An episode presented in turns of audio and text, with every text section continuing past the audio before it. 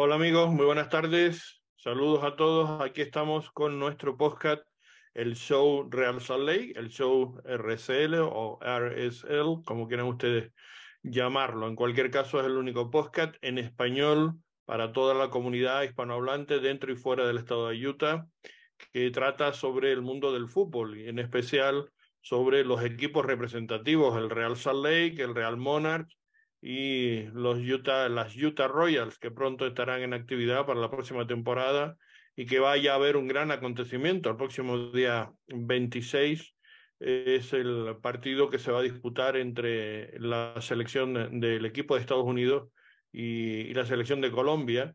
Y va a ser un partido amistoso, pero un partido muy interesante. Y sin duda habría que verlo porque va a haber chicas, eh, bueno, pues de un, de un gran nivel.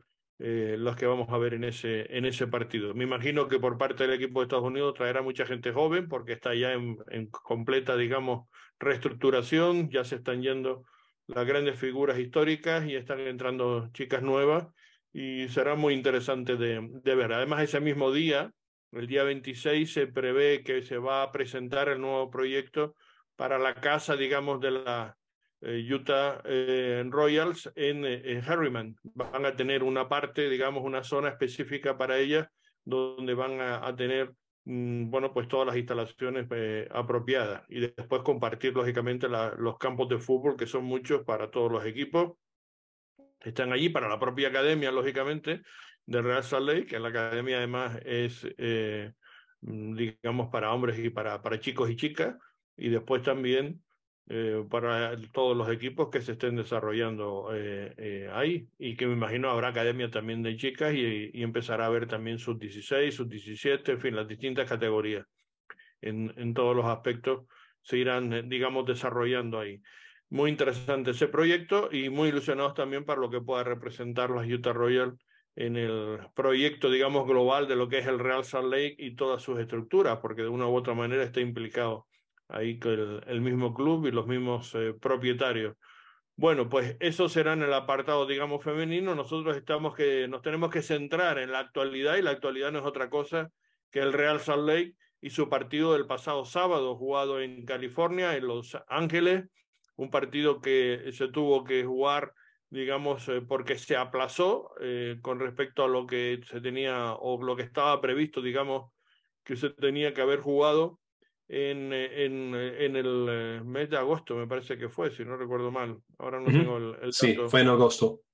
Fue en agosto y se aplazó por la temporada, por el temporal, digamos, que había en, en Los Ángeles y como medida de precaución y se dejó para esta fecha. Fecha FIFA, se jugaron tres partidos tan solo en, este, en esta jornada, que ahora Joseph nos comenta la actualidad, y uno de ellos fue el de Real Salt Lake. Al final, empate a dos, se rescató un empate, y digo se rescató porque la verdad así fue, aparte de que fue perdiendo 2-0 y después consiguió igualar el resultado, es porque realmente ellos tuvieron muchas oportunidades. También las tuvo el Real Salt Lake. Ahora uh -huh. analizaremos el partido porque hay mucho que analizar, pero ellos también las tuvieron. La verdad no fue el mejor partido defensivamente hablando para el Real Salt Lake, pero nos rescatamos, habrá que rescatar la segunda mitad. Fueron dos uh -huh. mitades completamente diferentes y la segunda mitad yo creo que hay que rescatarlo por lo que representó de esfuerzo del equipo, de convicción, de mentalidad, de intentar ir a por la victoria y al final al menos se rescató el empate que fue muy, muy positivo. Ahora iremos con ese partido, con los goles, con, analizando todo lo que pasó pero antes, el saludo de quien les habla, Carlos Artiles, y de Joseph Atkinson, que estamos aquí. Después entrará probablemente otro compañero. Vamos a analizarles ese encuentro y, como siempre, Joseph, arrancamos con la actualidad. Sí, saludos. Y bueno, yo creo que Carlos y yo vamos a tener muchas opiniones para, parecidas hoy en cuanto al partido, porque no hubo controversias del arbitraje. Uh, que bueno, yo. Buen arbitraje hecho, de Jair Marrufo, por cierto, un veterano sí. que está ya de retirada, 46 años, de origen mexicano, hizo un gran encuentro, de los mejores uh -huh, partidos. Sí. Bueno, Fue es excelente. que pasar desapercibido, estarás conmigo, Joseph, que cuando un árbitro pasa desapercibido es porque hace las cosas bien, no es protagonista. Uh -huh. yeah, sí, lo bueno, yo creo que lo mejor uh, salió que, bueno, hoy no, ese fin de semana no había tantos partidos, entonces podían poner un árbitro un poco más, uh, con un poco más de experiencia para ese partido. Pero en cuanto a la jornada, como mencionaste, Carlos, uh, solo tres partidos del MLS Dallas y Colorado empataron 1-1 en Dallas. Nashville y, y Nueva Inglaterra jugaron y ganó Nashville 3-2 y los de aquí de Galaxy empataron 2-2. no hubo partidos el domingo. Va, a haber un partido el miércoles del Inter Miami contra Charlotte que que bueno, no va a tener importancia para el, Inter Miami, pero para Charlotte sí va a ser importante porque aún están en posición de llegar a playoff. Y eso está, eso es todo antes del decision day, el día de, decisión, el sábado, que donde todos los equipos en la liga, aparte de DC United, van a jugar. Y hay, yo creo que hay cinco puestos de playoff que están en contención Ah, durante esta fecha y también obviamente el posicionamiento de los equipos, incluso Real Salt Lake, quien puede llegar hasta el tercer lugar, yo creo, si no me equivoco, puede llegar hasta el tercero en la conferencia, dependiendo de los resultados. Exacto, lo que pasa es que ya no depende de Real Salt Lake, depende de los otros resultados, en, en, concreto de lo que haga Seattle y de lo que haga Houston. Dependerá de eso. Seattle tiene que jugar en San Luis, que ya no se juega nada porque ya es campeón y no, no le afecta que gane, empate o pierda para seguir siendo campeón. Y Seattle sí se está jugando, mm, pues eso, las opciones de, de ser, entre otras cosas, pues eh, local, de estar entre los cuatro primeros. Y después Houston, que, que también eh, se la juega en un partido difícil eh, em, ante el equipo de Vancouver, me parece que es, no recuerdo ahora. Ah, a ver, no, no lo tengo aquí. La, la, de memoria no, no, no, no, ah. lo recuerdo, creo que es Vancouver. Houston juega contra Portland. Contra Portland, perdón. Yo sabía que era por ahí, por esa zona. Contra Portland, Portland que también se está jugando. Portland sí se está jugando la vida, porque Portland está con 43 puntos, los mismos puntos que, que tiene eh, Dallas y San José, que son octavo y noveno pero Kansas y Minnesota todavía tienen alguna opción, están con 41. Por tanto, eh, Portland aquí se está jugando todo con Houston, que tiene 48 puntos, tiene un punto más que el Real Salt Lake, y por tanto a nosotros lo, que nos interesa es que Houston pierda. Y así todo, el Real Salt Lake, aún empatando eh, el, en el partido en, en, Colorado, aún empatando con 48, si empata uh, con 48 con Houston, sería Houston el que estaría por delante porque tiene mejor Goraverage, que ese es el, digamos, el problema del Real Salt Lake, que tiene menos tres, que es la diferencia de goles, mientras que Houston Dynamo tiene 11. Lo primero que se eh, dilucida en caso de empate es el número de victorias, los dos tienen 13 victorias, por tanto aquí no cabría otra, otra posibilidad. Sí con Vancouver, que tiene 47 puntos, eh, digamos, en Vancouver si gana sería otra cosa diferente, pero eh, de momento, mm, digamos, Real Salt Lake está por delante en victoria y si en caso de empate, como digo, en, Colorado, que es lo que estamos hablando, bueno, pues entonces no tendría opción con Houston. porque mm, la diferencia de goles está a favor de Houston. O sea que al Salt Lake no, le queda otra cosa que ganar y esperar que Seattle y Houston Dynamo no consigan ganar sus partidos. Mm, luego Seattle perderlo claramente, porque si empata ya se queda con 51 y sería, ya tendría más puntos que Real Salt Lake, lo máximo que puedes aspirar es a 50. Y, y el Houston Dynamo, que bueno, en caso de, que ellos pudieran empatar con Portland, entonces si gana Real Salt Lake podría ponerse por encima y sería la manera de ser cuarto. En definitiva, Joseph, no sé si estás de acuerdo conmigo, me parece que no le cabe otra cosa que ganar. O sea, el empate pues claro. no le vale tampoco. No, empate no vale. Ah, hay que ganar podemos ganar, debemos ganar, ah, entonces no sé por qué no. Pero sí, eh, bueno, sería la primera vez que, que, que, se ganaría en la temporada que cuatro partidos que hemos jugado contra ellos, con, con Copa incluida, sería la primera vez que se le ganara cuatro veces. O sea, todos los partidos seguidos en una temporada. Eso no ha pasado nunca. O sea, que sería una, una novedad, eh, digamos, un hito más. Ojalá se dé, ¿no? Sí, y vamos a hablar un poco más de eso en la previa más tarde este, fin de semana, pero un partido del sábado que yo creo que va a ser lo más interesante en el oeste, ah, bueno, aparte de Real Salt Lake porque es nuestro equipo, ah, es el Sporting Kansas contra Minnesota, porque esos dos equipos son los que están afuera de los playoffs buscando entrada. En un empate no vale, hay que ganar en este partido, porque, bueno, si empaten, San José y Dallas están, y Portland están ahí fijos, no tienen que hacer nada. Uh, claro, pero eso te digo que no solamente tienen que ganar entre ellos, sino esperar otros resultados, ¿no? Sí, entonces uno de ellos tiene que ganar para tener la oportunidad y bueno, obviamente los dos no quieren. Entonces va a ser muy interesante eso.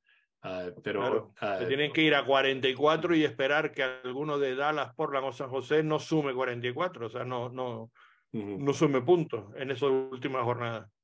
Exactamente. Uh, pero sí, eso va a ser lo interesante de, de tremendo, ese fin de semana.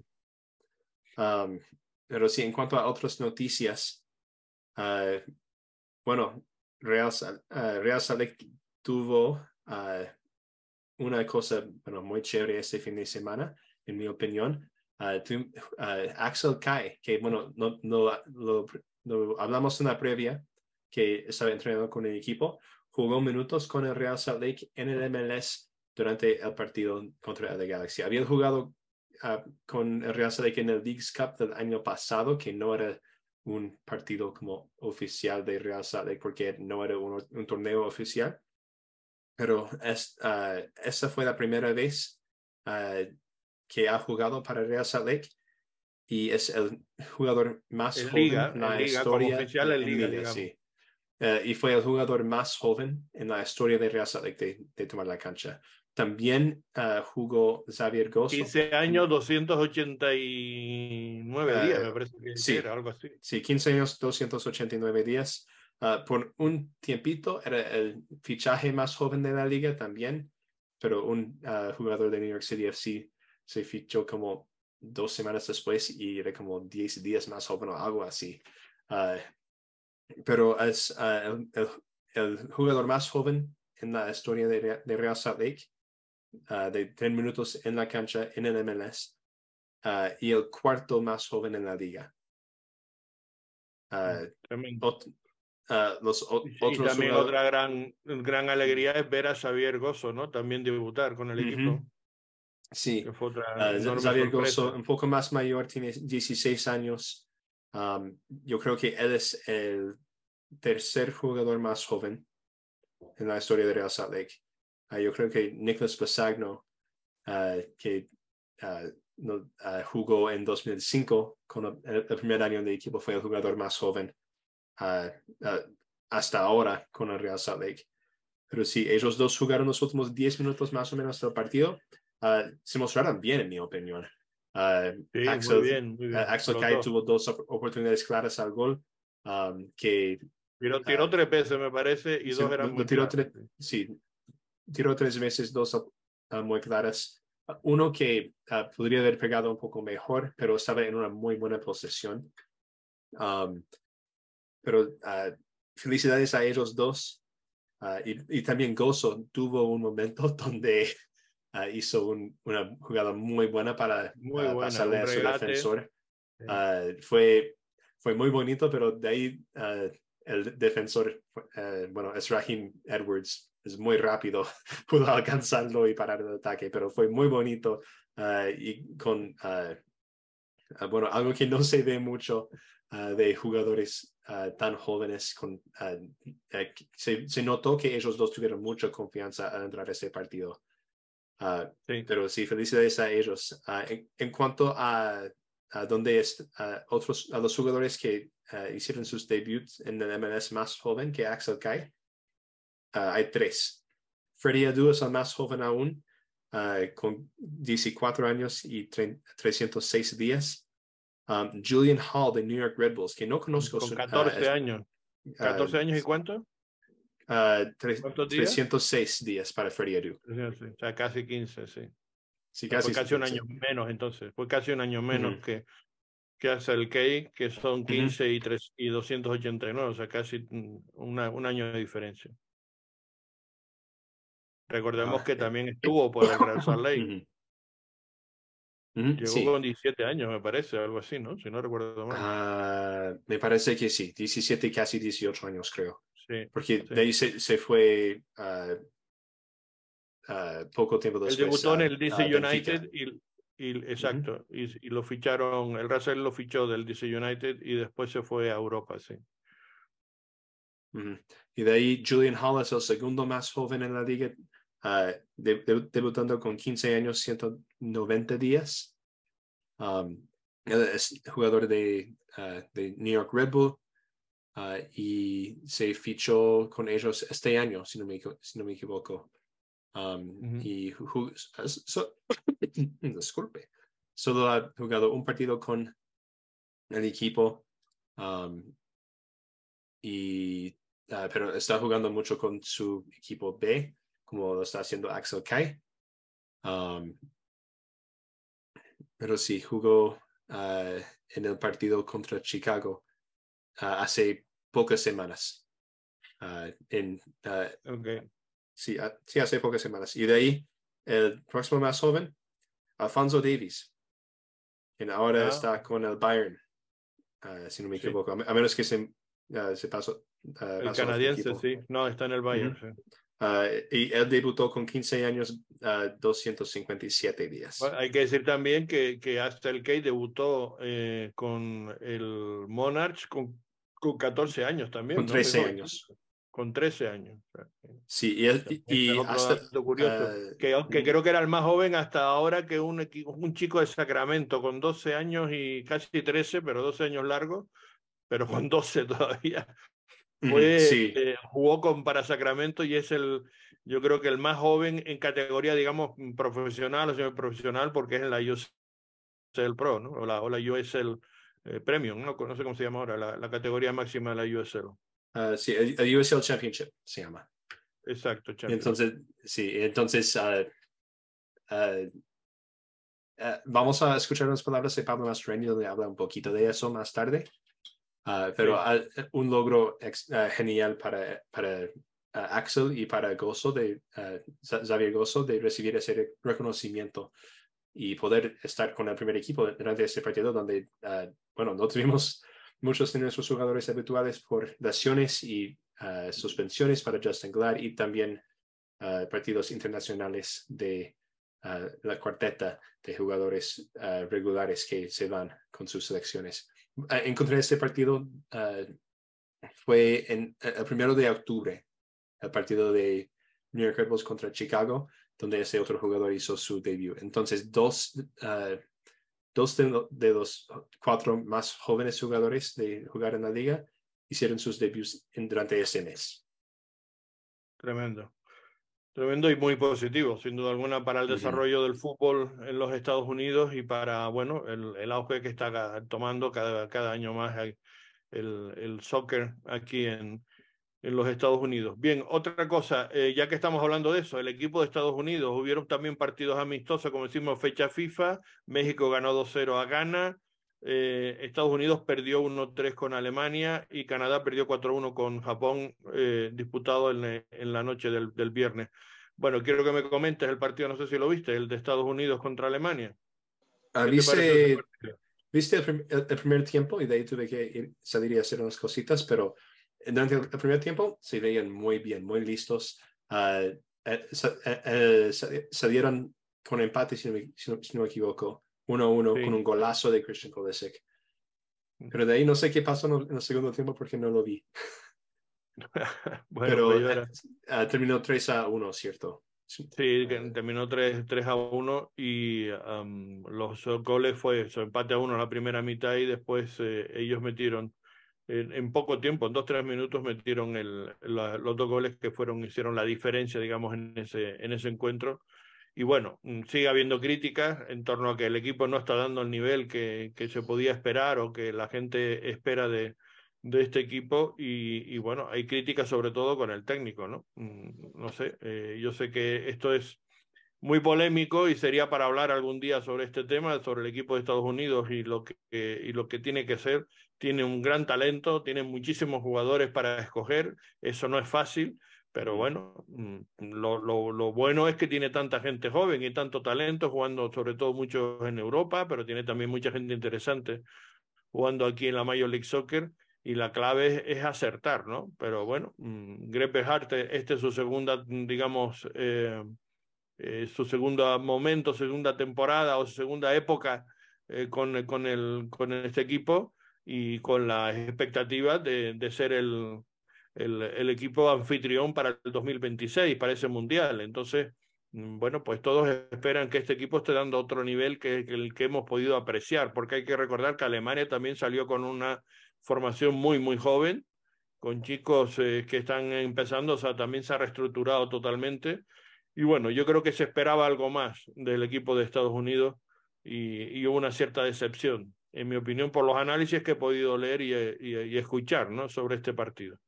En fin, eh, no sé si Willy quiere hablar de, México, pero bueno, eh, eh, me parece que, el, resultado está dentro de lo lógico. Ahora va a jugar precisamente México contra Alemania, ahí veremos un poco también lo que puede dar de sí. Creo que mañana se juega ese partido y veremos un poco lo que, lo que va a dar de sí y cómo, y cómo irán las cosas, ¿no? Eh, y, comparar, porque al final va a ser un poco eso, ¿no? Comparar eh, lo, que da, lo, que, lo que ha hecho uno y lo que ha hecho otro en enfrentándose a una, una selección como Alemania, ¿no? Eso yo creo que puede ser un poco una de las claves en ese sentido de, de lo que se podrá ver en ese, en ese enfrentamiento. En fin, pues esto es lo más importante que podemos reseñar junto con una actualidad de hoy triste, y es que en los partidos FIFA se estaban jugando también para clasificar para la Eurocopa, y hoy se tenía que haber jugado un partido entre Bélgica y Suecia. Desgraciadamente el partido se ha tenido que suspender eh, cuando se enteraron de la noticia de, del atentado contra dos chicos eh, que iban a ver el partido, dos suecos, eh, que fueron asesinados eh, en un ametrallamiento con, con, una, con, con, un Kalashnikov. Se ve la imagen del terrorista islámico que, que lo va a buscar y los, y, los asesina. Bueno, esta, esta información corrió como la pólvora y cuando le llegó a oídos de la UEFA, pues eh, para, paralizaron el partido, estaba la gente en el estadio, se había empezado a jugar y, al final los, los, propios jugadores suecos, creo yo, y no sé si los belgas también, no quisieron salir para la segunda parte. Se quedó ahí la afición sin saber muy bien qué pasó. Estuvieron un montón de minutos que yo por lo menos haya estado viendo más de media hora que el, estadio estaba con un montón de gente, pero no se sabía muy bien qué iba a pasar ahí. En fin, una cosa realmente tremenda y bueno, pues una um, situación que está relacionada con todo lo que está pasando ahora mismo, con la, esa guerra entre eh, Hamas y, e Israel, y, una situación que se puede complicar por, por momentos porque se está extendiendo ese conflicto eh, para otras eh, áreas del mundo. Y como hemos visto, esto sucedió en, en, en Bélgica. Y, y, bueno, pues muy, muy triste, como digo, lo que, lo que estamos viendo. En fin, con nosotros está Willy Barrueta, que es nuestro compañero habitual analista y comentarista de la radio oficial del Real Salt Lake en español, que ya saben que lo, lo pueden escuchar en el 102.3 y en el 106.3 FM. Y, y, saludamos ya a Willy para comentar también el, el, partido. Lo pudimos, tuvimos la oportunidad el sábado de estar con él narrando el, el encuentro y, y, poder ofrecerles también a toda la audiencia en español lo que fue el partido, Willy, y que fue un partido realmente entretenido, especialmente yo creo que todos hemos quedado satisfechos de la segunda mitad del Real Salt Lake, ¿no?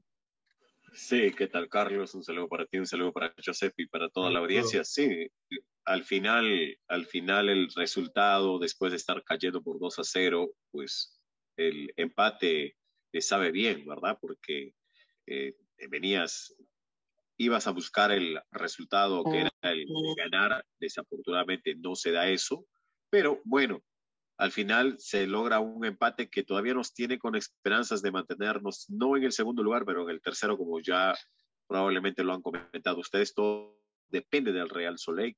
Lo importante de este partido, más allá de que no se logra el triunfo, es el hecho de, ver a un Diego Luna con más espacio, siendo protagonista, tomando la posesión de Jefferson Savarino, probablemente ahí que no podía ser otra persona, eh, marcando gol, lo de Gozo, lo de Axel Kay, eh, y la verdad, lo, lo, para mí, lo rescatable de la experiencia que pone en la parte de atrás, más allá de Marcelo Silva, es Brian Oviedo, que se jugó un partidazo, ¿no? el costarricense también poniendo autoridad en esa parte de la zona defensiva.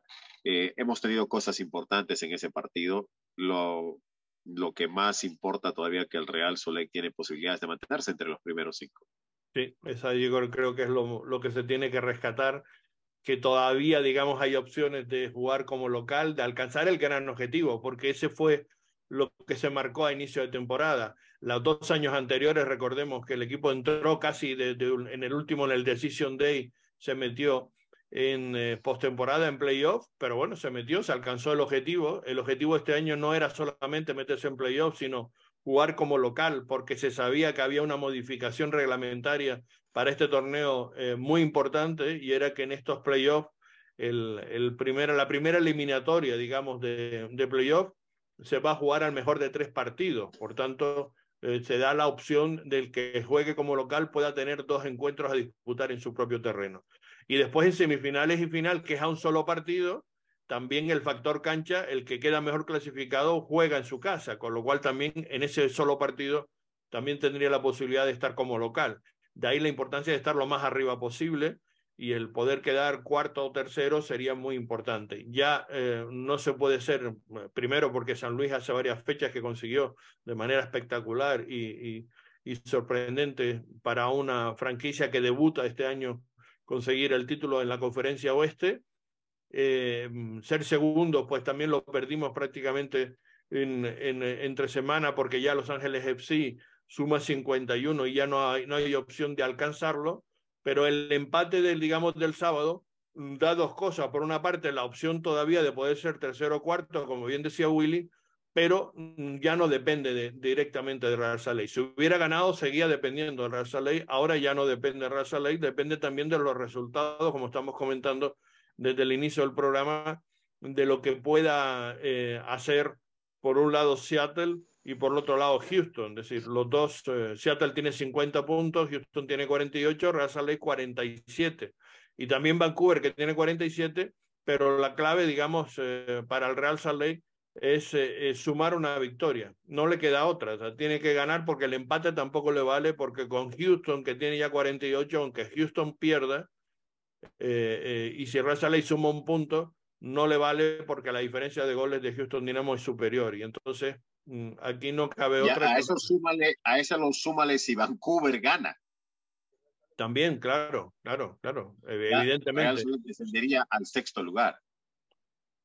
Claro, sí que es lo mínimo, o sea, en el peor de los casos, si Real Salt pierde, y, todos los demás, digamos, ganan, por decirlo de alguna manera, en el peor de los casos caería al sexto lugar, efectivamente. Vancouver tiene que jugar contra Los Ángeles FC, que también se está jugando su segunda plaza, o sea que eh, tampoco puede ir, digamos, a, de contemplativo, tiene que ir también a, intentar ganar ese partido en Vancouver y va a ser también un encuentro muy interesante.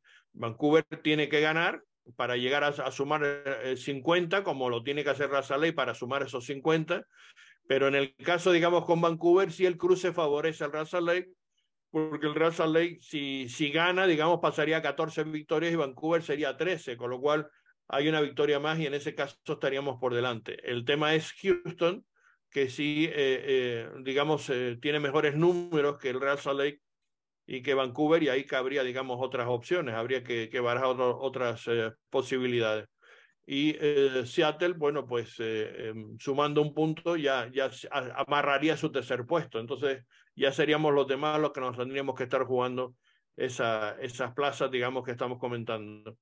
En fin, bueno, es una decisión de interesante para ver cómo queda todo eso. Ya hemos hablado que por debajo, para ver quién queda séptimo y quién queda octavo y noveno para aspirar a la repesca, la pelea va a ser tremenda por lo que hemos comentado. Portland 43, Dallas y, San José 43 puntos y Kansas City y Minnesota que juegan entre ellos tienen 41 y el que gane de los dos pues tendría una opción de aspirar a meterse, que es lo que estamos también reseñando antes con, con eh, eh, Joseph y que de luego va a estar muy, muy interesante. En fin, esas son las posibilidades por tanto, al Real Salt yo creo que no le queda otra que ganar este próximo eh, fin de semana en el partido de, mm, de Colorado ante el conjunto de, del Colorado Rapid, que no se juega nada, que ya saben que es el colista de la categoría, y, pero que bueno, no, no, no se juega nada, pero precisamente por eso siempre es un rival complicado, ¿no? Porque le puede complicar la vida a otro y ya no tiene ninguna, eh, nada que preocuparse, ¿no? Y, esas cosas, pues bueno, lo hemos visto también al Galaxy, que no se jugaba nada también este sábado y fíjense que casi no gana el partido, ¿no? sí, y Colorado también está jugando, pues, más o menos bien en estas últimas fechas. Empataron uno, uno contra Dallas, que bueno, fue un partido un poco raro porque ¿no? empezaron el partido y tuvieron que pararlo justo después de empezarlo. Um, pero también ganaron a Austin uh, dos, uh, en dos fechas antes.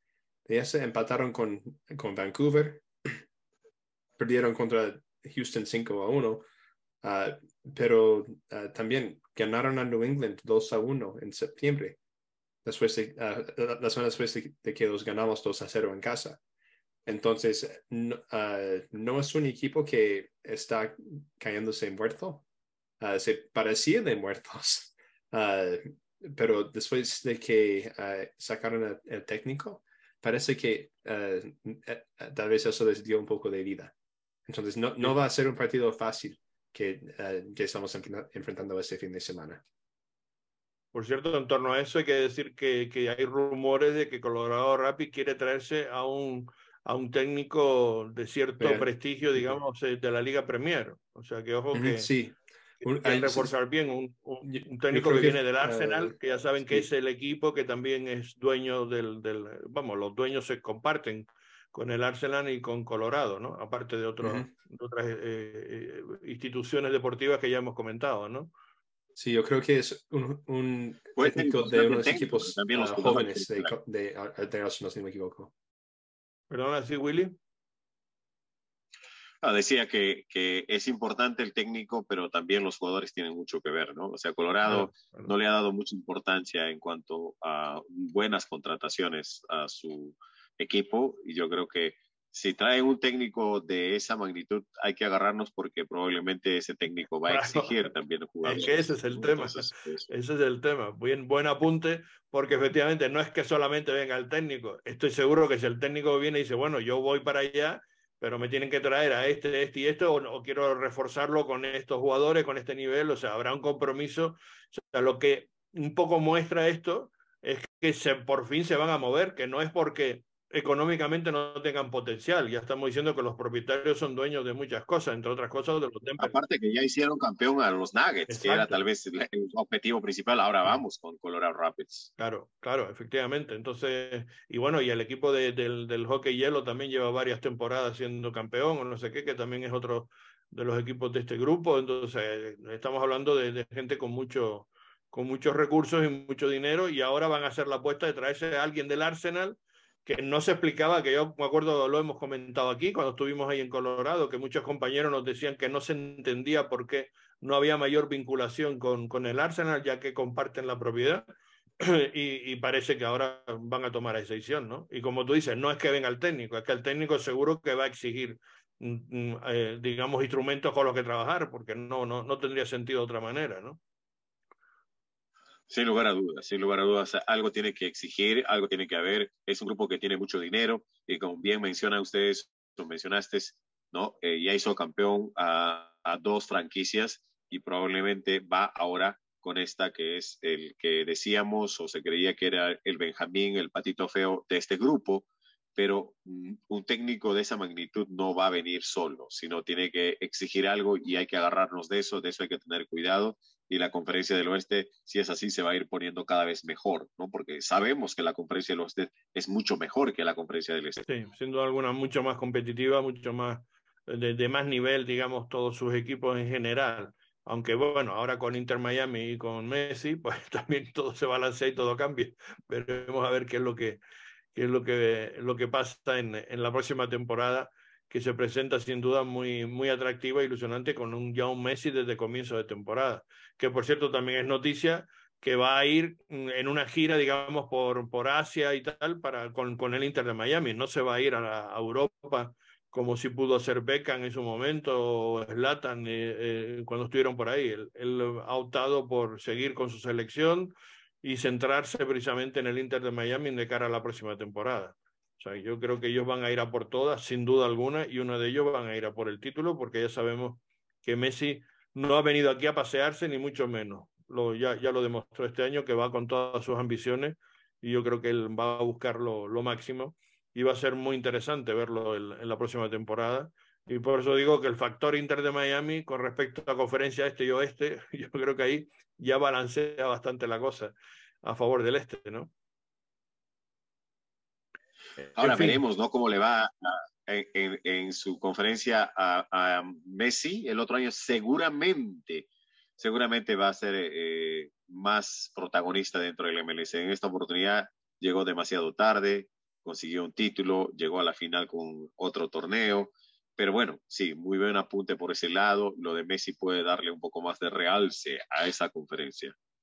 Sí, exactamente. Mm, bueno, también el próximo año todavía no entrará la próxima franquicia, la número 30 para, eh, el, digamos, la liga, pero sí eh, se presume que va a entrar en la temporada eh, del 2025. O sea que todavía ya, ya sí sabe que hay una expansión al número 30, que va a ser San Diego, y eso va a ser en el 2030, con lo cual también habrá otra vez otro equilibrio diferente porque vuelva a entrar alguien por el oeste y alguien del oeste se tendrá que ir al este. O sea, lo tendrán que mover hacia la, la, otra conferencia para equilibrar definitivamente y que hayan 15 por cada, por cada conferencia. Pero eso no va a ser el próximo año, sino será de cara a 2025, no va a ser en 2024, sino para 2025.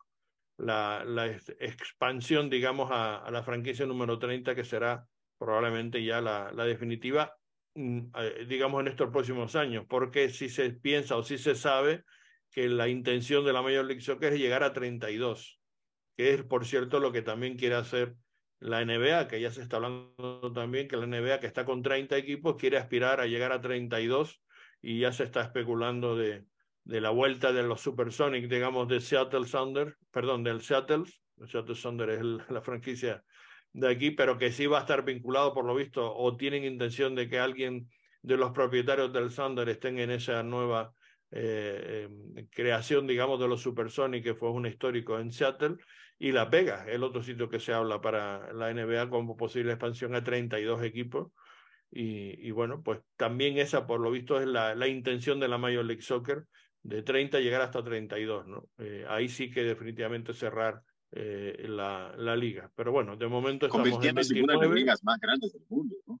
Claro, claro. Se convirtió en una de las ligas más grandes del mundo un potencial, eh, eh, de luego, económico, eh, comercial, en fin, enorme, ¿no? Que eso es un poco lo que, lo, que, lo que se aspira o lo que se pretende, sobre todo con lo que viene, ¿no? Con el Mundial en Estados Unidos en 2026, con la Copa América, digamos, el año que viene, con la, el Mundial de, de Fútbol en el 2025 de, de, de, clubs, perdón, que va a ser también un, un mundial, un mundialito, digamos, de, de clubs que va a ser un poco espectacular porque se van a ampliar con más equipos, etcétera. En fin, esto va a estar realmente todo eso muy interesante. El mundo del soccer y del fútbol en los Estados Unidos en los próximos años. O sea que en las perspectivas de crecimiento. Se ha convertido en un mercado, en un mercado eh, muy buscado ¿no? para cualquier evento. Eh, Estados Unidos, el poder adquisitivo que tenemos aquí es grande y por ende va a favorecer al fútbol. La MLS crecerá más, la MLS llegará a tener un nivel más alto y, creo que pronto se convertirá en una potencia del continente cerca, ¿no? Así como hablamos de la Liga Mexicana o la brasileña, la argentina, ¿no? Entonces yo creo que cosas buenas vienen en el fútbol para Estados Unidos. Sin duda alguna. Y esperemos que estemos nosotros también aquí para contárselo. Bueno, otra cosa, hablando del partido, eh, mm, como decimos, el, el, encuentro empezó con una primera mitad un poco rara, digamos, mm, mm, el Real sale otra vez cometiendo errores en, en fallos defensivos bastante groseros en los en lo individual, porque no es que estuviera mal planteado, se jugó un 4-4-2, el, el, objetivo de Pablo Mastuali nos lo dijo muy claramente en nuestra previa del jueves, lo pudimos escuchar, que la intención era presionar arriba, no dejarle salir cómodos con el balón, porque sabían las dificultades que tenía el Galaxy de los, de los jugadores de atrás por mover la pelota, por sacarla, no son jugadores técnicamente muy buenos, bien dotados, y esa era la intención, digamos, de salir un poco de darles a ellos la posibilidad de, de, de, jugar la pelota, pero intentar presionar para salir a la contra y rápidamente poder sorprenderles. El problema es que no se jugó así. Mm, no, no, no se hizo la presión inicialmente el que problema, se esperar. Carlos, o el problema es que, claro, tienen problemas el Galaxy en la parte de atrás y tú quieres presionarlos para que no puedan salir y tener más posibilidades de gol, manteniendo al equipo en su propio campo, pero no te das cuenta que tú también tienes problemas en la parte de atrás. Si vas a ir a presionar con Marcelo Silva, que de por sí no es rápido, con un Brody que no estuvo acertado, que tal vez no ha sido de sus mejores partidos, ahí es donde aprovecha. Para mí de los peores, para mí de los peores. Y físicamente lo vi bastante mal. Le costaba volver. Le salió mal el Sí, y, también. Vera, que no sabemos lo que pasó con él, pero se tuvo que ir al descanso. Yo creo que también tenía algún problema físico. ¿eh?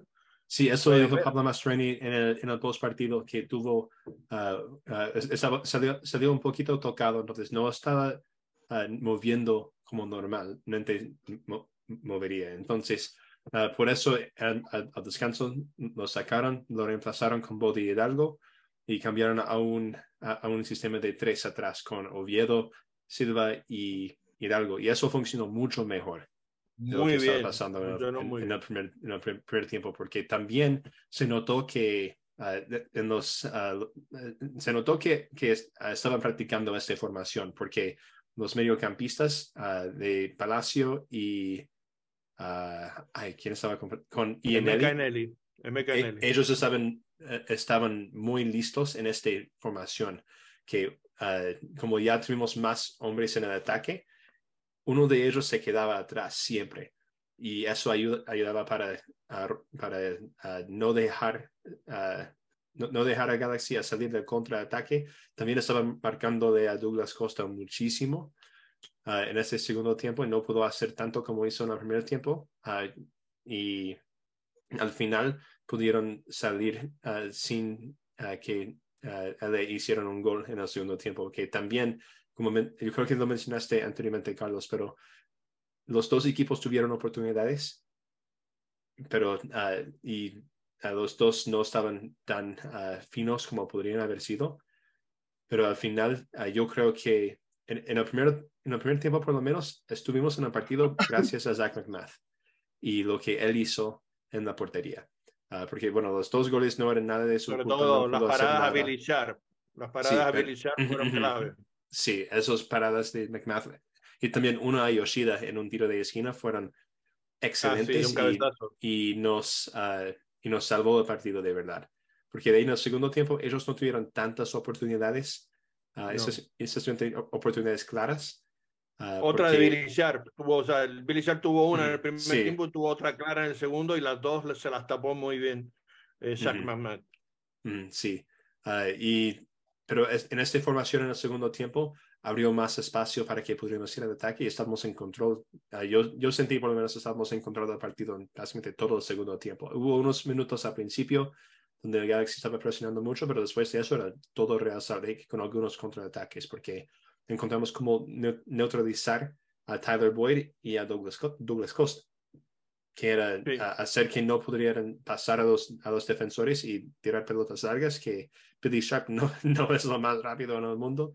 Yo creo que Marcelo, Marcelo Silva sigue más rápido que él y entonces estábamos bien ahí. Pero ese cambio de formación, ese cambio táctica fue lo que nos salvó ese partido, en mi opinión.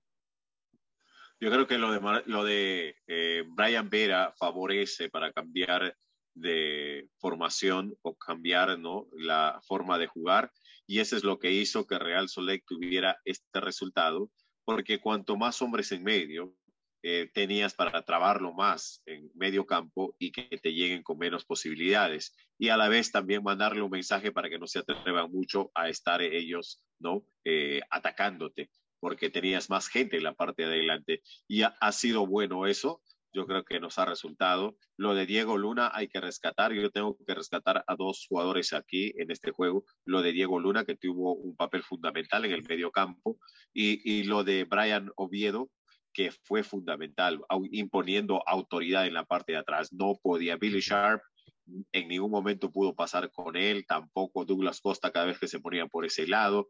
La verdad es que eh, para mí el Tico Oviedo ha jugado un partidazo. Estoy de acuerdo. Estoy poniendo la imagen para los que nos ven en Facebook, en YouTube y a través también de nuestras cuentas en, en, en Twitter o en X, eh, que nos ven en, en directo. Estoy poniendo una imagen, digamos que he parado justo en el momento en que eh, Jovely le da el pase a Douglas Costa y Douglas Costa como se queda en un mano a mano con Zach McMahon. Fíjate cómo está absolutamente solo, no tiene a nadie alrededor y el que estaba con él, que era precisamente eh, mm, Palacio, eh, y después eh, se queda aquí, como también se queda, eh, pero este porque llegaba tarde, no, no estaba en esa posición, no estaba, digamos, en la marca de Douglas. Douglas se, se, abre, digamos, y, y, no le sigue em, el, el, mediocampista, digamos, del, del Lake, Palacio. Y entonces, pues fíjate la distancia que hay de Vera, de Palacio y también de, de, de Meca Eneli y, está solo para rematar y hacer el segundo tanto. Este es un error. Brody, que es su banda, ni sus luces. Bueno, Brody ni estaba, ¿no? Ni estaba ni se le espera, y, pero y Silva el primer tampoco, gol exactamente igual. Silva tampoco no estaba en ese. Yo creo que ese gol también tiene mucho que ver con Silva haciendo una decisión mala de subir y presionar en lugar de quedarse atrás y cubrir el, el espacio, uh, porque los mediocampistas pudieron haber uh, hecho esta presión que estaba haciendo Silva, pero también uh, los mediocampistas no cubrieron el espacio que dejó Silva cuando subió. Entonces, yo, yo creo que muchas malas decisiones resultaron, resultaron en este segundo gol. Uh, la primera fue un buen contraataque que, bueno, no estamos bien posicionados, pero no era lo, no era como, como la segunda. La segunda fue horrible. La primera fue como un, un, buen contraataque uh, con buenos movimientos y pases de LA, uh, que, bueno, se, se, se, puede aplaudir, pero eso fue horrible de Real Salt Lake en, en, en, para ese segundo, segundo gol. Sí, de todas es que, partes. Es que estamos viendo que, que él está haciendo, y, y, lo digo no solamente por este partido, sino porque lo estamos viendo en, en los últimos encuentros que, que, que no hemos visto tanta vulnerabilidad en el, en el equipo como lo estamos viendo en estos últimos partidos de la, de la fase regular. Y no sé cómo nos afectará esto, lo digo yo, soy Willy, a lo que va a pasar en la postemporada. Uh -huh. Porque, bueno, también es verdad que, que teníamos muchas ausencias mm, en este encuentro, pero, pero en la parte de atrás precisamente no, no, no tantas ausencias, así en media cancha, porque nos faltan jugadores importantes, empezando por, por el propio Pablo Ruiz, ¿no? que, que, que, que era un jugador clave, que ya lo hemos comentado en alguna que otra ocasión pero mm, en el caso, por ejemplo, de Nelson Palacio, es un chico que, bueno, cada vez está mejor, cada vez está entrando más. Mm, bueno, se le ha dado la asistencia del, del partido, del, del, gol, digamos, de, de, Luna, y por fin tiene su primera asistencia como jugador del Real Salt Lake en esta temporada, pero, pero ha cometido muchos errores en la marca, en llegar tarde, no, en no cerrar los espacios, esos huecos entre líneas que el Galaxy aprovechó muchísimo y que digo, tuvieron muchas oportunidades para habernos hecho más daño que, el, que, el, que los dos goles que nos anotaron, pero es que los goles que anotaron fueron bastante fáciles, porque dejamos muchos espacios ahí, que ese, eso es lo grave, creo yo, ¿no? Uh -huh. Ahí faltó, faltó también Justin Glad, que es un hombre rápido, ¿no? Que podía haber llegado tal vez un poquito a interrumpir por ahí también. Pero la uh -huh. verdad es que eh, el, el, sistema de cómo atacar, de ir con todas las líneas defensivas lo más lejos de tu área para meterlos allá, tiene que ser ordenado con gente rápida, con gente que sepa regresar pronto. Y, y nadie regresó y la verdad es que ahí caíste bien eh, bien gordito como para que te hagan ¿no? ese, ese gol fácil. Está claro. Vamos a escuchar a, a, Pablo, si quieres, y a, y a, Luna, que fueron protagonistas. Eh, como bien comentaba Luna, sin duda el, el mejor jugador del, del, equipo, por, por lo que aportó ofensivamente, por, por, digamos, mm, sacar un poco su carácter y su mentalidad, sobre todo en la segunda parte, darle el protagonismo a él de ser el enganche, el que llevara la parte ofensiva y la verdad que, que, lo hizo francamente bien, incluido el, el, gol que fue el gol del empate, claro.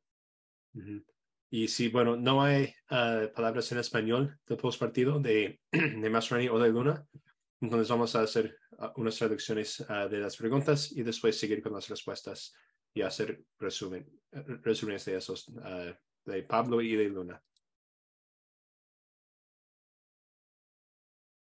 I'm sure you uh, you thinking about this often. Probably, I, I know you talk about defense a lot as a team. and you probably you know didn't love going down 2-0. I'm curious from your perspective, uh, maybe, maybe like what what kind of things uh, went into giving up those those two early goals? Yeah. Entonces la pregunta de qué uh, hablando de los, do, de los dos primeros goles de, del Galaxy, ¿cómo fue uh, de su punto de vista? I think uh, the first goal was a second phase um, set piece. again, um, the little things, um, and it makes sense now. I, I think Vera, um, you know, wasn't moving his feet, and then come to find out he's he's struggling with uh, an ankle injury, and he says he just couldn't pivot on that first goal. Second goal, um, we're in transition, and you know when you're in transition, the most important thing is to cover centrally and drop and, and buy your midfielders time. And, and you know our, our center backs weren't on the same page and, and got split apart. Um, and again, I showed those clips, you know, at halftime. Again, I, I think um, moving to this part of the season, uh, um, those two goals are, are, are, really soft, and and and um, you know, we're putting ourselves in a in, in a bad spot to then have to turn up the you know the turn the game around by by, by scoring a couple goals. Um, but again, what I will say is, you know, we we uh, we created some some decent chances there in the first half, in particular Brody's chance, um, and then in the second half, you know, we changed the shape. We went to three, and I thought we were able to get more pressure on them. I thought we created some really good chances. Um, so um, I think all in all, it was a really good uh, performance after we conceded two goals. But we want to make sure that moving forward that we do a better job of, of keeping the game neutralized defensively so that those goals will actually count as, as three points. En la primera, dice Pablo que uh, tiene sentido ahora, después de aprender de, la molestia de, de, Brian Vera, que no se podía mover tan bien como uh, normalmente puede, y eso abrió espacio para que ellos pudieran meter su, uh, ese, ese, primer gol. En la segunda, era que, de que Vera y Silva no estaban comunicando y de, dejaron el, el, espacio abierto, y que también los mediocampistas no estaban cubriendo este espacio, pero de lo que estaba diciendo, de, de, hecho un poco más culpa a los centrales de no, de no comunicarse bien entre sí. Yo, yo, estoy de acuerdo con él, pero yo creo que, que, que, yo se lo he hecho también, porque si, si ves todo el proceso de la jugada, eh, el centro del campo tenía mucho que ver también ahí. O sea, porque Douglas Costa al final es, como hemos hablado, el jugador, el brasileño es más bien lento, no es un jugador rápido. Y estaba en la segunda línea, es decir, él se incorporó eh, viendo el espacio que se le generaba y, estaba acompañándolo en ese momento.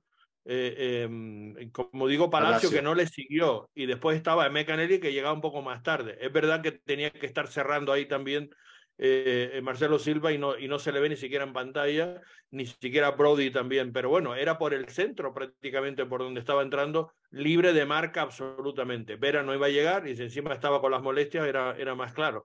Pero en este partido en concreto, y eso para mí es lo preocupante, los dos eh, mediocampistas eh, son de perfil defensivo. O sea, son, son chicos que normalmente deben cerrar mejor esos espacios. Y, y, y, ninguno de los dos estuvo afortunado. Para mí eso, y no solamente en esa jugada, sino en alguna más, ¿no? Uh -huh. En fin, seguimos. and then obviously a pretty unique game with the guys you were missing and the guys that you kind of had to call up um, to, to bring along with you and made their debuts tonight. Uh, I'm curious, does does a game like this um, have much impact going forward as far as you know bringing in de- like having more depth for the playoffs, or is it more of just kind of one off in your opinion?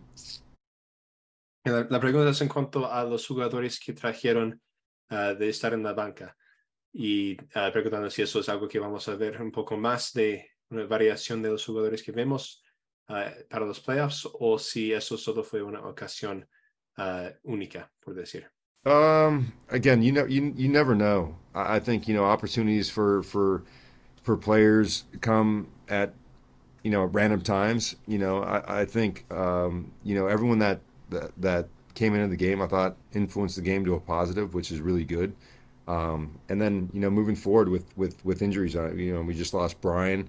Um, and so, you know, I think the the shape, um, the change of shape was was was good, and again, we utilized it against uh, SKC as well. And so, depending on the players available, I think this game is it's good to see, you know, guys like uh, Axel Gozo, um, you know, get get some minutes in a, in a game that's really contested, um, and and and that that's worth something. It was great to see guys like you know uh, Jasper and and Bodie and uh, Andreas come into the game and influence the game in a positive way. So I think there's things to take away from this game, um, and you know, as far as moving forward, we'll see who's who's available, and then you know, every performance counts. So it, it was good to to see the guys out there tonight. Dijo que, bueno, claro, es, uh, es una situación un poco rara con la gente que nos, nos falta, pero vimos unas cosas de que se puede jugar esta formación diferente. Lo vimos en este partido, lo, lo vimos contra Kansas City. Si, se, uh, si la gente que tenemos disponible uh, es más para jugar esta formación, se puede jugar. pero también de darle minutos a Gozo y a Axel Kai fue importante para ellos en su desarrollo, uh, pero también el, uh, el Jasper Loffelson, uh, el Bodi Hidalgo, en, ellos entrando al partido y ten, teniendo la influencia buena que tuvieron, eso es algo muy importante también, porque ellos son unos que no han jugado mucho recién. eso está excelente para prepararse para los playoffs, pero tal vez, uh, bueno, con, con más jugadores disponibles, uh, no, se, no se va a ver tantas, uh, tantos cambios como se vio en ese partido. Sí, está claro. Awesome, y, y, Sean? y estamos de acuerdo en eso. Uh, yeah, Pablo. Kind of on that on that note, and, and this is a little bit of the big picture, and I I got to be careful how I phrase this probably because I don't want to imply that that obviously um, obviously this is a really uh, a, a, really important kind of piece of the club to be able to advance guys from the academy to the Monarchs to the first team and all that. But but what do you what do you think it, it says to be able to to take young players like Axel, like Xavier, uh, etc., et and kind of progress them up the chain like that? Like, is it important to be able to kind of continue, I guess, to to sort of send that messaging with your group to say like hey if you're good enough if we need you if you take advantage of your opportunities like you're going to get your opportunities like is that an important message to kind of continue to say in in, in moments like this i guess bueno una pregunta larga uh, pero resumido uh, en cuanto a Axel Kai y Xavier Gozo uh, es parte de, del plan de Real Salt Lake de traer jugadores de su academia a los Monarchs y a los Monarchs a Real Salt Lake.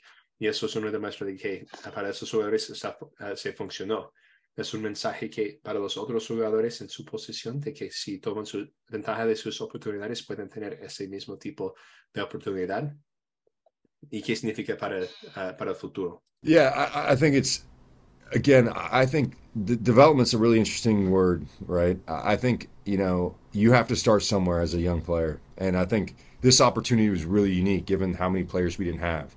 Um, I don't know that they would have the same opportunity to train with us for the whole week um, and be able to participate in a game hadn't we had so many injuries and, and, and players um, called up. They, they, they have trained with us throughout the year at different times.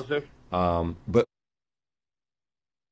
Pese incidir en lo mismo, es decir, él está diciendo efectivamente que eso depende de las oportunidades, de cómo está el equipo, de si hay lesiones o no, de la evolución y que, que no, no hay un plan establecido de ponerlos ahora, sino ha venido eh, derivado de la situación del, del, equipo y si tiene oportunidad tira de ellos, mientras tanto se estarán formando, o sea, no, eso está muy claro. A ver si podemos escuchar a Luna y eh, Willy, no sé qué te parecen las respuestas que dio. Eh, eh, Pablo Maestroni para, para entrar con Luna ahora que hace una declaración un poquito más corta. Yo creo que interesante lo, de Pablo y, me voy a, lo último, ¿no? Eh, claro, el, hombre le pregunta y le dice que si esto es un mensaje para los jugadores y decirles que aquí estoy y todo eso. Eh, eh, yo creo que más que todo es como él enfatiza la, la falta de jugadores. Y es ahí cuando tienen que aprovechar los, los jóvenes. Y pero qué bien que tengamos jóvenes para claro. que aprovechen es, esta oportunidad, entren ahí, ¿no? Entonces, eh, no tiene que ver con un mensaje, creo yo, que a los no. demás jugadores, porque sabemos no. que los jóvenes hay que llevarlos despacito y suave. Y, y, yo creo que ha sido muy buena la respuesta de Pablo. sin duda. Vamos a escuchar precisamente a este jovencito que está aprovechando la oportunidad ahora de tener ese hueco donde él puede tener ese protagonismo como enganche y ha hecho un gran partido en, en, en Los Ángeles, gol incluido. Sí, y uh, no, hay, no muestra la pregunta aquí, um, pero es en, en, cuanto a su participación en el partido hoy. Yeah, I felt good, you know, to, to help the team get the tie, and I think there was a lot of, uh, I don't know the word, a lot of expectations for me to, to produce and stuff, so I was glad to be able to, to do that and get the tying goal. Uh, dijo que uh, fue uh, excelente de ayudar de, con este gol para, para el equipo de lograr el empate y que había muchas ex expectativas para este partido que él podría colaborar con bueno con asistencias con goles y que, que él pudo hacer eso fue fue la meta y fue excelente de, lograr uh, para él. Yeah, and kind of on that note, obviously this was a unique game for you guys, having so many guys away from the team, and you kind of touched on it there. Was what were kind of what, what were practices like this week, and kind of conversations leading up to this game? Uh, okay, esa pregunta un poco sobre esas expectativas que había muchos jugadores afuera uh, cómo era todo antes del partido uh, y en preparación para el partido. Didn't change anything from a team standpoint. It's just individual guys that are out and what they bring to the team. So I think as a team, I think it was all the same tactics, and we have players that can do it. And then you see, you saw that we have young players that are getting a chance, and that's, you know, that's awesome. And I and I think that's they're they're doing the job. So it doesn't matter who's on the field. It's about the the mentality and the and the guys we're bringing in. Uh, bueno, dijo que básicamente nada cambió, solo que faltaban algunos jugadores y habían algunos nuevos y todos se confían en, en, en, en sí, en nosotros y que podrían uh, seguir con la misma táctica que tuvieron y uh, sacar el resultado. Yeah, and then speaking of those young guys, mm-hmm. uh, what was it like to to have them with you got with you on this trip, and then to see them get their debuts? Uh, preguntando sobre los jóvenes, ¿cómo fue tener a esos jóvenes con ustedes en, la, uh, en el viaje y cómo jugar con ellos en el partido? Yeah, it's awesome, right? Uh, you know, me being a couple years away from them, I think it, it's cool to, you know, that they look up to me and they, I can show them things around and, and how to act and stuff like that. So it's cool to have that that role. But also on the field, you know, I was having Gozo and Axel right in front of me in the end, and just you know communicating and seeing them in front of me felt good. You know, just like a kind of like a proud moment seeing these two young guys, you know, knowing what they're doing and, and having success and, and getting their debuts.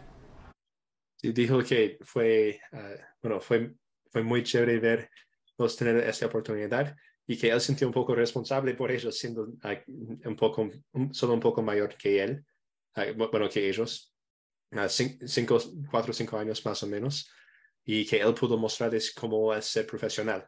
Cómo no, es, cinco y, años no, menos, menos, no, tres años. Luna, Luna tiene 20, ¿no?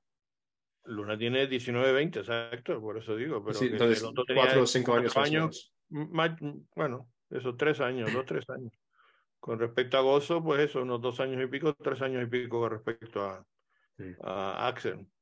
Pero sí, de, de tener este uh, como liderazgo en el equipo, de ser como mentor para ellos, de, mira, yo estuve recién en su, en su lugar, eso es como debes actuar.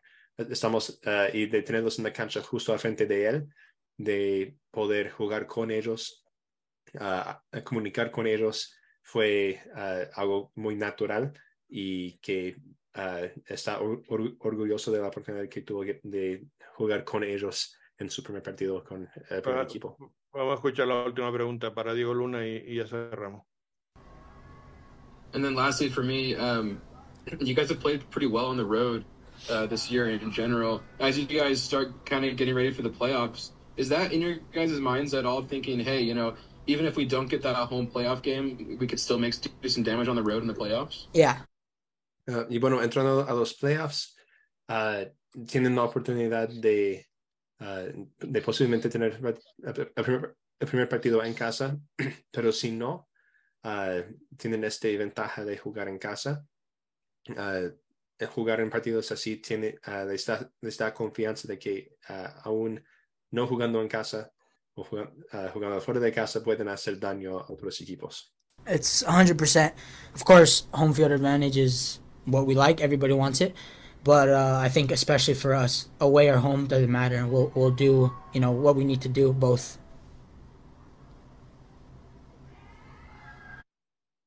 Sí, que bueno, ese partido sí da confianza en eso, uh, pero en casa o fuera de casa el trabajo es lo mismo.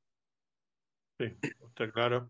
Y además, si miras un poco los datos del, del equipo, pues eh, te puedes fijar que el Real Salt Lake tiene seis victorias, siete derrotas y cuatro empates en, en casa, y fuera tiene siete victorias, cinco derrotas y cuatro eh, empates, es decir, que prácticamente, bueno, pues tiene eh, una victoria más. La diferencia entre casa y, y fuera a favor de, de, lo que un poco viene a decir lo que hemos estado hablando otra vez, es decir, que esta es una temporada un poquito atípica, porque el Salt Lake normalmente ha sido un equipo muy casero, muy de dominar en, en el estadio de Sandy, y sin embargo este año es, estamos viendo que aunque está muy igualado, porque la diferencia es una victoria prácticamente, pero en definitiva no es normal que se tengan más victorias que, que en fuera que en casa. Con lo cual, Willy, el, el, ahora mismo si, si, si vamos a ver el cuadro, eh, digamos, de cómo va a quedar eh, en, en lo, los playoffs si se jugara ahora, es decir, antes de la, del Decision Day, antes del último partido, pues eh, estamos viendo que al, conjunto del Real Salt se la va a tener que jugar precisamente con el equipo de, Houston. Lo que pasa es que Houston estaría como local. Esa es la clave, digamos, ahora del, tema. Eh, mm, aquí la costa es, eh, de momento Houston es cuarto, Raza Lake quinto, pero se puede dar prácticamente, sería muy posible que, que nos vayamos a jugar precisamente con Houston. Lo que pasa es que a lo mejor al revés, al revés. la posibilidad de que nosotros fuéramos local. La pregunta es, ¿nos interesa más o menos tal como está la cosa? Bueno, primero con lo que tú dijiste, lo típico del el Real Salt Lake, ¿no? Eh, la premisa en estos tipos de competencias, eh, eh, en lo que son clasificatorios o eliminatorios, basado a muchos partidos, es que lo primero que tienes que hacer es lo mejor que puedas en casa y fuera robar unos cuantos puntos que puedas. Real Lake hizo totalmente lo contrario pero igual de todas maneras nos tiene una posición expectante a comparación de años anteriores. Mismo Pablo, estamos en una situación, no habíamos estado hace un buen tiempo clasificados antes de que llegue el Decision Day. Pero ahora, lo otro, lo otro es, ¿no? Tienes a Houston, que podría darse jugando ellos en casa y cerrando en su casa si es que se tiene que jugar otro partido, o el Real Soleil hacer lo contrario. La verdad es que aquí ya, ¿qué podemos decir, no? Eh, si nos vamos a lo que se dio en, lo que se dio en toda la temporada, tal vez nos conviene quedarnos en el sexto lugar y, e ir a jugar a casa de, de Houston y plantearlo un partido totalmente diferente a lo que hiciste cuando te jugaste la semifinal de la Open Cup y inmediatamente después el partido de liga, tanto allá como acá, ¿no? Entonces, la verdad es que eh, aquí el Real Soleil tiene que ser inteligente. Si no quieres enfrentarte a Houston, vamos a ver si podemos alcanzar ese tercer lugar. Que se nos ha dado muy mal Houston Dynamo este año, ¿eh? hay que recordar. Claro, por eso digo. Si no quieres enfrentar a Houston, hay que ir por ese. Hay que ir a Seattle o a Los Ángeles FC, porque serían los otros dos que pueden estar ahí de ser terceros. Si nos vamos a la sexta plaza, nos la tendríamos que jugar entonces con, eh, con Seattle o con el AFC, que podría quedar segundos o terceros. Son ellos los que están peleando por esas posiciones. Y, y, entonces no sé si ese cruce nos convendría, porque esa es un poco la clave de, ese, de, de esta historia, ¿no? Efectivamente. Eh, la verdad es que ahorita nos convendría a nosotros, como sea, agarrar el tercer lugar ahorita para ir, para por lo menos tener aspiraciones de avanzar a la siguiente.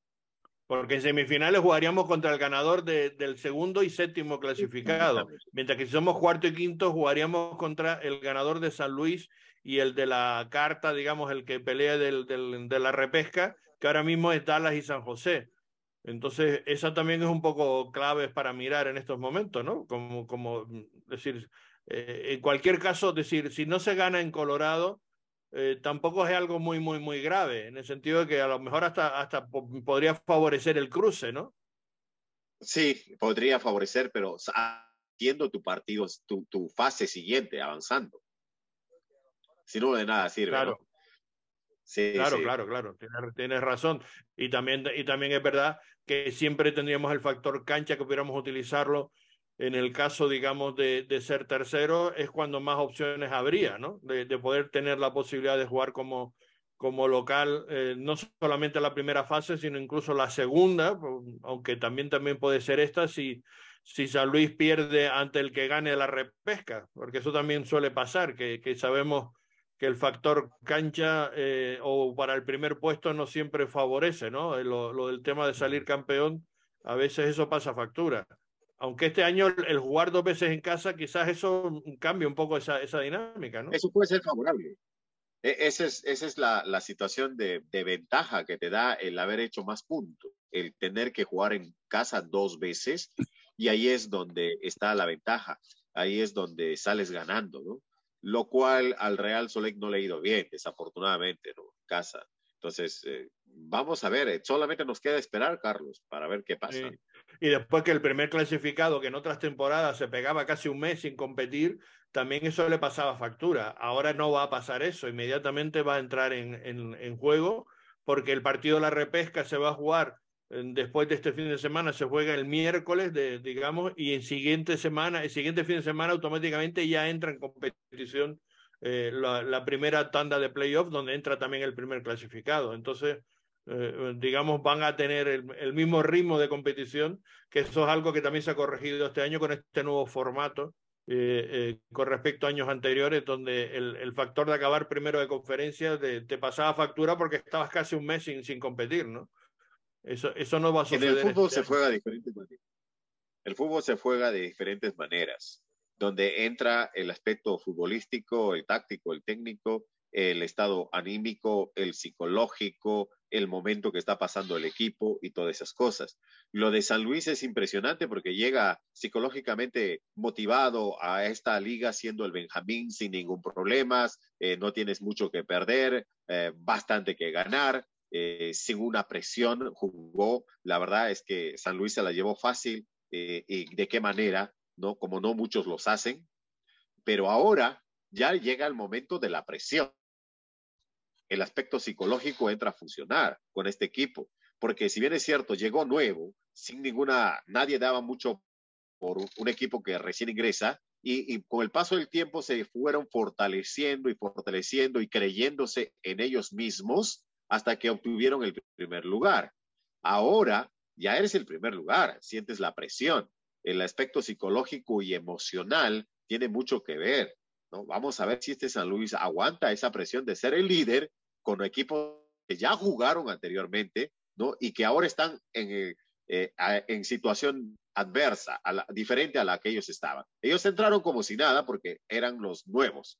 Ahora, entran como los líderes y los que vienen atrás, al quien se van a enfrentar, son aquellos que entraron, ¿no? Vamos, nos metimos como sea y no hay presión, ya llegamos aquí, estamos aquí y lo que venga. Sí, ese, es un factor, sin duda alguna, que, va, que se va a considerar. Y, y después que el propio San Luis vemos qué tal lo hace en postemporada, porque como hemos hablado otras veces, eh, son dos competiciones completamente distintas. Una es la fase regular y otra es el, el jugar esa postemporada que siempre eh, la mentalidad, todo eso afecta eh, de una manera distinta y es, y es eh, evidentemente otra competición como hemos podido comprobar. Y este año con ese factor de dos partidos seguidos en, en o por jugar dos partidos, digamos, como local, también al mejor de tres, también yo creo que eso va a ser muy interesante de ver. Veremos a ver lo que pasa porque es nuevo en la competición y entonces tendremos que ver un poco cómo afecta a todos los, equipos. La última cosa es que el Real Salt Lake de aquí al final, que ya nos queda ese próximo fin de semana, el Decision Day del próximo sábado, el siguiente sábado ya se juega el primer partido de, de playoff contra el, lo, quien nos toque, bien dentro o fuera, ya lo hemos visto las combinaciones de poder ser, eh, jugar como local o no, no depende directamente de Real Salt Lake, pero claro, aquí hay otra duda. Va a venir todos estos jugadores que están en competición internacional, veremos cómo llega Sabarino, que jugó muy bien, por cierto, el otro día en el partido de Venezuela contra, contra Brasil. fue uno, asistió a uno de los goles. Em, Brian Ojeda con Paraguay, Kevin Lambert con Jamaica, y que aunque no es titular, pero bueno, visto los problemas que tiene Vera, vamos a ver cómo está Vera de, de la lesión, si podrá jugar el sábado o no, porque va a ser un factor eh, importante. Glad tiene que volver de, la, de las tarjetas. Eh, Rubio Rubín es otro que también eh, debe ser importante para, para el equipo. En definitiva, que estamos viendo que, que no llegamos en las mejores condiciones. Y Chicho, exacto. Ese es el otro que me faltaba, que era clave, efectivamente. Y Chicho, si está o no está, no solamente para jugar el sábado, lo importante y lo que echamos de menos ya en este partido, sino eh, para empezar, digamos, la, el primer playoff, ¿no? Que eso es, una, es una clave. Sí, exactamente. Uh, y, y, también uh, en cuanto a eso, Kevin Lambert hizo gol con Jamaica, Rubio Rubin hizo gol con Guatemala. Uh, Jefferson Samarino hace asistencia uh, con la media chilena que hizo uh, Bello, si no me equivoco. Si no me sí, yo creo que fue Bello. Sí, Bello. sí. Para empatar ese partido de Venezuela y Brasil. Sí, hay, hay susurros de que Sabrina va a ser titular Ojeda en este era, próximo partido. Ojeda que era suplente en los otros dos partidos. Ojeda que era suplente en los partidos jugó contra Argentina. Ese es bueno. Sí, Entró y jugó como unos 20 minutos, si no me equivoco. Uh, y ellos tienen partidos mañana, el martes, uh, Venezuela, Paraguay y Guatemala. Yo creo que Jamaica ya jugó su último partido ayer. Uh, entonces Kevin Lambert ya debe estar regresando con el equipo pronto. Um, a mí me preocupa ahí... mucho Ojeda, Ojeda con Paraguay. Lo digo porque Ojeda es clave ahora mismo en este equipo. Uh -huh. Una vez que no está Pablo Ruiz, el otro jugador en media cancha que, no lo, que lo echamos en falta en este partido en Los Ángeles, desde luego es Brian Ojeda, es el que yo creo que mejor está en todos los sentidos. ¿no? Sí, yo, yo, vamos a ver lo que pasa en el entrenamiento del jueves, eh, de, que Carlos siempre va a, a ver y dar el informe de lo que cree que va a pasar este fin, durante el fin de semana. Pero yo creo que van a preparar para jugar sin Ojeda con ese mismo pareja de Palacio y Eneli, uh, o tal vez Palacio y Lawfulson, uh, posiblemente, posiblemente, o Cindy en Eddie. Una, de, una combinación de esas uh, en, en este medio, media cancha, si Brian Ojeda no está al 100% después de su viaje y los partidos. Sí, eso solo tendrá que ver cómo llega y en qué condiciones llega. Y normalmente, como tú dices, cuando vienen de un partido internacional no los suele poner de entrada de la alineación, sino uh -huh. los, los mete, digamos, en la última media hora o por los últimos, dependiendo de cómo marche el partido. Eso probablemente es lo que hará con Sabarino, con, es posible que con Ojeda también y, y quizás con Rubio Rubí, pero bueno, dependerá un poco de, de, que ellos mismos digan en qué estado están y cómo llegan, ¿no? Habrá que uh -huh. preguntar eso.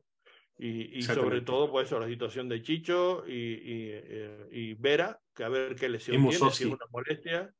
Ah, y Dani Musoski, aunque Musoski nos dijo que sí estaba para, en condiciones ya para la próxima semana, que ese problema que tenía, hablando con él el jueves pasado, nos dijo que ya esta semana estaría probablemente en, en condiciones.